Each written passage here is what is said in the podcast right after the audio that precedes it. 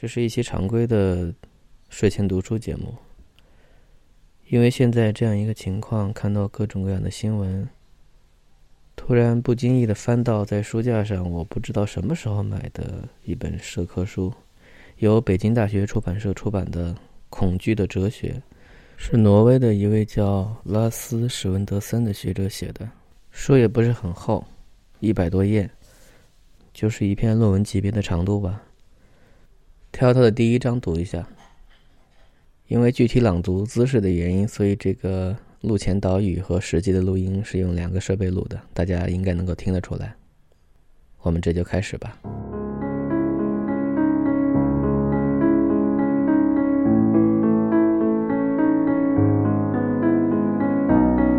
在机场，接受安检已经成为一种例行的折磨，让人不禁怀念在过往的时光。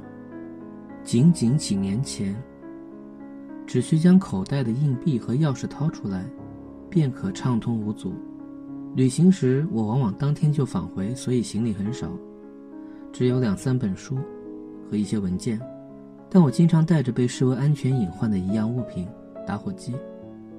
因此，接受安检时，我必须把它从口袋里掏出来，放进一个透明的塑料袋，让它从另一道通道经过。再取出来放回口袋。长途旅行时，我们可能还要随身携带牙膏、除臭剂和洗发水，这其中任何一种都可能被定义为流体，每一种都不得超过一百毫升，加在一起，放在一个透明塑料袋，总体积不得超过一升。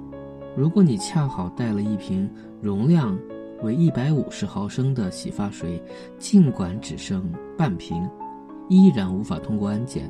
想带上一瓶水或者一瓶酒，更是天方夜谭。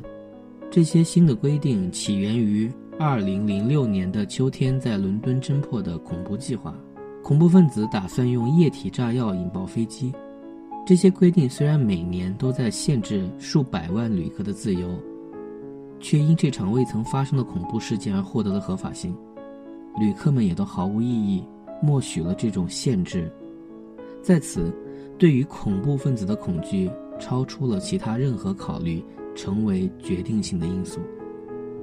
以此为例，可说明恐惧是如何影响了我们的活动空间。类似的情况比比皆是。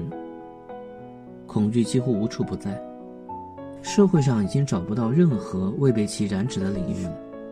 恐惧已经成为公众普遍的情绪，一些社会学家甚至声称，一些社会学家甚至声称，今天的社会可以被最恰当的接近描述为恐惧文化。恐惧已经成为一种被文化所决定的放大镜，我们透过它来观察世界。在《逻辑哲学论》中，鲁德维茨·维特根斯坦写道：“幸福者的世界不同于不幸者的世界。”将这句话稍作改动，我们可以说，内心安稳者的世界不同于心怀恐惧者的世界。让·保罗·萨特也强调说，情绪完全改变了世界。内心安稳的人生活在一个踏实的世界中，安稳意味着不受恐惧、疑虑和脆弱情绪的侵扰，而内心不安的人却活在恐惧的阴影中，时刻担心着可能会突如其来的灾难。危险触目即视，在黑暗的小巷中，甚至在我们自己家里，既可能来自陌生人，也可能来自我们最亲近的人；既有自然界中的事物，也有技术上的新发明，可能存在于我们人体，也可能存在外界。似乎真正安全的事物已经不再有了。在恐惧中，我们意识到了外界一些事物的存在。大体而言，这些事物是我们愿望的反面。我们害怕所珍视之物被破坏或夺走，比如自由、尊严、健康、社会地位，简而言之，生命。我们不仅害怕自己失去，也害怕别人失去，尤其是那些我们所爱的人。一旦珍视之物受到威胁，恐惧就会产生。我们试图保护自己不受这些威胁的伤害。人总是生活在恐惧之中，正如蒙田所说：“人类的脆弱性意味着，我们更多要的是逃离，而不是争取。无独有偶，恐惧也是圣经中提到的最初人类情绪。亚当吃了智慧树上果子之后，发现自己赤裸着身体，所感觉到的恐惧比羞耻之心更为强烈。我们赤裸裸降生于人世，没有任何装备，与其他大多数动物不同。这种赤条条的状态一直持续到死。即便如此，也不能证明恐惧就是观察人类生活最合适的角度。可以说，对风险的敏感甚至沉迷，比实际任何存在的风险伤害更大。当然，这并不是说我们生活在一个没有危险的世界。比如，全球变暖显然会给我们整个星球带来严重的后果。在许多大城市中，某些特定的时间不宜到一些特定的地点去，否则很容易受到攻击。横穿马路之前必须左右观察，如此等等。在上述情况下，我们必须抱有一种战战兢兢的谨慎态度。问题出在我们的谨慎被放大了，对一切事物都从恐惧的视角来观看。检索近十年来英国报纸，我们会发现，在危险中的使用频率大大增加，从1994年的2037次到。二零零零年的一万八千零三次，在挪威的报纸数据库中，我们发现“恐惧”一词出现的频率，从一九九六年的三千三百三十一次，增加到二零零六年的五千八百八十三次。对此现象，有人可能会指出，九幺幺事件连同一些其他相关因素是导致该增长的主要原因。但事实上，这些增长早就在九幺幺之前就已经开始了。因此，我们可以断言，恐怖袭击符合此前已经发展出来的模式，并且加剧了对恐惧的敏感。这种数据增长还一直持续到今天，它也显示出媒体在不断地提醒我们，这个世界是如此危险，我们又是如何对其感到恐惧。其他一些相关调研也能给我们展示相同的图景。两千零五年。诺斯塔特为生产安全器材的西门子公司进行了一次调查，问卷列出了各种现象，要求一千名被调查的对象回答近年来是否对这些现象感觉了更强烈的恐惧感。结果是，百分之五十一的人对暴力犯罪感到更恐惧，百分之四十七的人对交通事故感到更恐惧，百分之三十六的人对恐怖事件感到更恐惧，百分之二十六的人对火灾感到更恐惧。而百分之十九的人对自然灾害感到恐惧。顺便提一句，总体来看，女性的恐惧感的增加幅度比男性要大。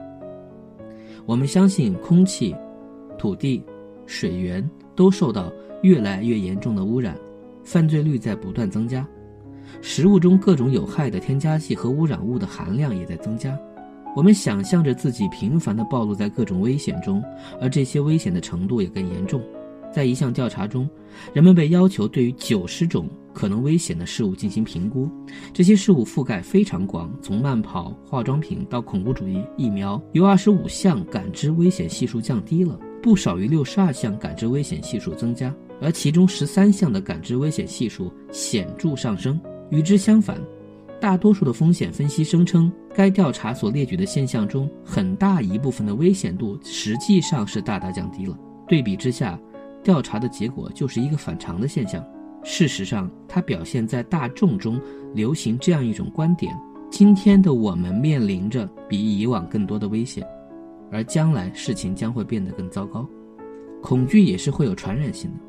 一个人对某物感到了恐惧，这种恐惧立刻会感染到周围其他人，紧接着大面积扩散开来。即便起初的恐惧毫无来由，这种扩散依然会发生。那么，其实，即便很多人都对某物感到恐惧，我们也不能以此断定该物确实是可怕的。对于风险的敏感成为一种时髦，多疑成了时尚的新潮流。剪裁得体的防弹衣变得相当流行。零五到零六年度，纽约现代艺术博物馆举行了一场展出，以“安全设计防范风险”为主题，所有展品都在某一方面为我们提供保护，被视为先锋设计的代表。展品目录声称：“今天寻求保护的简单愿望已经变成时尚帝国的一部分。”策划人强调说：“恐惧已经成为创新的源泉，特别是在日常生活中，安全行业在不断的扩展。既然对于安全的追求没有止境，相应的创造性的商业设计也有了无限的可能。展出还提出这样的口号：优秀的设计，加上敏锐的直觉，将最有效地促进我们世界变得更安全宜居。